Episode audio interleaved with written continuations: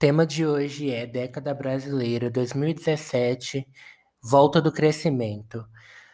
Bem, no episódio de hoje nós vamos discutir quais foram os desdobramentos na economia brasileira em 2017, como que foi esse retorno do crescimento econômico que aconteceu nesse ano, que foi realmente uma virada, né? Foi um ano muito importante para o Brasil. Em 2017, pela primeira vez nós registramos crescimento depois aí de três anos de queda na atividade econômica, desde o final de 2014 que o Brasil registrava recessão. Queda, na verdade, nós registramos desde 2013, né? Lá no quarto trimestre de 2013, o Brasil atingiu um pico de, de crescimento econômico de 3%, e a partir daí esse crescimento veio desacelerando até que ele se tornou, se tornou negativo no começo de 2015. Mas lá no final de 2014 já era anunciada essa crise, tudo mais, a mídia já fazia uma cobertura gigantesca, e hoje nós vamos discutir aqui como que foi esse retorno da atividade econômica no Brasil. Primeiramente, que o mercado financeiro ficou com o pé atrás com Michel Temer, porque em 2016 eles esperavam que a economia ia cair um pouco menos do que ela realmente caiu. E vendo que o Michel Temer não conseguiu fazer com que a economia caísse menos, né, eles esperavam ali uma queda que fosse acima de 3%, mas essa queda acabou sendo abaixo de 3%, eles então ficaram um pouco pessimistas para 2017. Então, no início do ano, a expectativa era de um crescimento de 0,5%, aí a expectativa subiu um pouco para 0,7%, 1%, depois caiu de novo para 0,5%, 0,4%, e por fim a economia cresceu 1,3%. Então, assim, o mercado financeiro ainda não sabia qual era a do Temer, não sabia qual era a linha que ele ia seguir de fato. Viram que ele não estava conseguindo entregar a reforma da Previdência, que era uma bomba aí que o mercado financeiro já vinha pedindo desde 2015, que ninguém conseguiu entregar ela de fato. Então, é, ocorreram essas dúvidas em relação ao que viria a acontecer, mas de fato, em 2017, o Brasil saiu da crise. A grande questão aqui que fica é a questão da atividade econômica para as pessoas. A crise acabou no PIB, a crise acabou para o IBGE, mas para as pessoas a crise só aumentou em 2017. Eu vou falar aqui para vocês o porquê. Antes de eu falar de juros, eu vou falar de desemprego. O desemprego no Brasil estava em 12,5, se eu não me engano, no final de 2016. E no início de 2017, logo no primeiro trimestre, esse desemprego foi para 13,7%. O maior desemprego já registrado no Brasil até hoje, né? Agora com a pandemia nós vamos bater esse recorde, infelizmente. Mas o que aconteceu em 2017? Desemprego de 13,7%. O que, que isso significava? É, o Brasil tinha diminuído o ritmo de fechamento de vagas formais, só que esse otimismo que veio com a entrada do Michel Temer no governo fez com que muita gente voltasse a procurar emprego e essas pessoas encontraram as portas fechadas, obviamente. O Brasil ainda estava fechando empregos no início de 2017.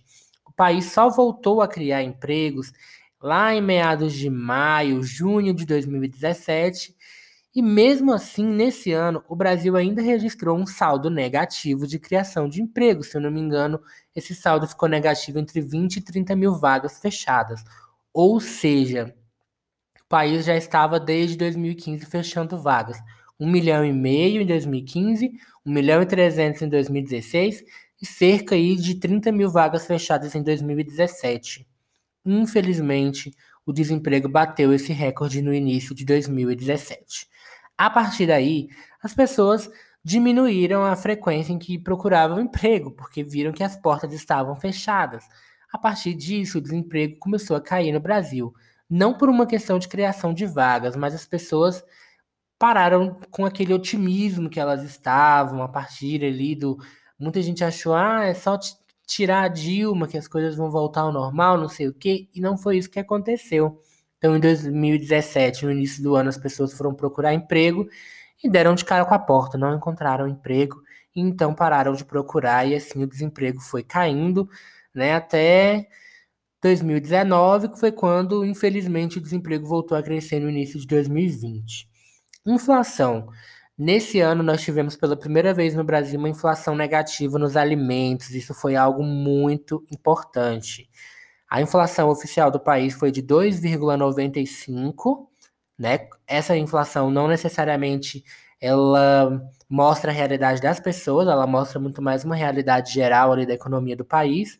Então, para as pessoas mais pobres, essa inflação ela foi negativa, na verdade, eu tenho certeza, porque nós tivemos uma queda muito grande no preço de arroz, tivemos uma queda muito grande no preço do feijão, do leite e principalmente no preço do frango, porque nós tivemos o escândalo da JBS bem no meio de 2017, que foi quando ali o governo Temer acabou de vez com qualquer aprovação que tinha da população naquele momento ali que teve essa crise da JBS, o dólar estava ali em 3 e 4, estava quase indo para baixo de 3. Aí veio esse escândalo, o dólar subiu para 3,40 e a partir daí o governo Temer, infelizmente, perdeu o controle do dólar, né? E aí ele passou a variar entre 3,50, 3,80, batendo 4 reais aí em meados do, do ano de 2017 e também no ano de 2018, né, por conta das incertezas eleitorais. Então, foi isso que aconteceu em 2017. O dólar caiu em relação a 2016, ele ficou ali por volta de 3,10, 3,20, apesar desse escândalo aí da JBS. Depois o dólar baixou de novo e nós tivemos uma inflação negativa para as pessoas mais pobres, porque tivemos uma queda no preço dos alimentos mais básicos, e tivemos também uma queda nos preços dos, serviços e tudo mais. E a inflação, pela primeira vez, ficou abaixo do piso da meta, que era de 3%, né? E a inflação ficou em 2,95%. Muita gente critica o governo por ter feito muitos esforços para manter essa inflação baixa. Inflação baixa é sinônimo de desemprego alto. Em qualquer economia saudável do mundo, infelizmente é isso que acontece. Quando a inflação está muito baixa, isso é sinal de que muita gente não tem emprego e não está conseguindo consumir é, o básico da sua necessidade, na verdade, né? É, muita gente desempregada, tendo, tendo que viver de bico, de empregos informais, acaba não comprando aquilo que realmente precisa e acaba que a demanda fica abaixo da oferta, fazendo com que os preços fiquem muito baixos. Infelizmente, foi isso que aconteceu em 2017.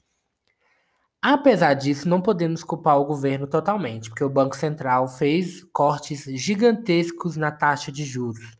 Os juros caíram de 13,75% no início do ano para 7% no final de 2017, abrindo aí um, um, um panorama de, até então inédito. Né? A taxa mais baixa já registrada tinha sido de 7,25% lá em 2012 no governo Dilma. Essa taxa de 7% foi a mais baixa registrada até então, até o ano de 2017 era a mais baixa.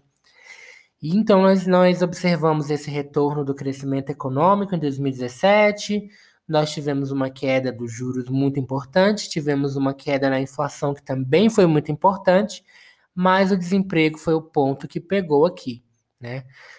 É, infelizmente, esse crescimento econômico registrado não foi sentido pelas pessoas, porque nós tivemos corte de vagas e aumento de desemprego ainda em níveis muito altos para o período. De recorte pessoal em 2017, o que eu tenho para dizer é o seguinte: é, foi um ano é, realmente que nós observamos um, um, um certo problema em relação é, ao desemprego, mas que, apesar de tudo, ainda teve essa inflação baixa, né, que foi a mais baixa registrada aí em muitos anos, só não vai ser mais baixa do que a de 2020, né, por conta da pandemia, mas enfim, é outra situação. E, querendo ou não, foi um, um, um gostinho do que poderia vir a ser uma retomada, do que poderia vir a ser uma aceleração do Brasil, que infelizmente, como nós sabemos, não ocorreu, né? Havia expectativa de que a partir de 2017 o crescimento, opa, crescimento de 1% em 2017, 2018 já vai para 2, 2019 3 e assim por diante. E não foi isso que aconteceu. Né? Esse, esse crescimento de 1,3% em 2017 É simplesmente, gente, o maior crescimento registrado no Brasil desde 2014. Entendeu? Desde 2014, vamos lá, 2014 para 2020 são seis anos. O maior crescimento que o Brasil registrou nesses seis anos foi em 2017, esse crescimentozinho aí de 1,3, um crescimento minúsculo, que não, não faz diferença nenhuma na vida das pessoas. E é por isso que a crise econômica, é, na prática, para as pessoas mais pobres, ela nunca acabou, infelizmente. Então é isso, muito obrigado, até o próximo episódio. E é isso, tchau, tchau.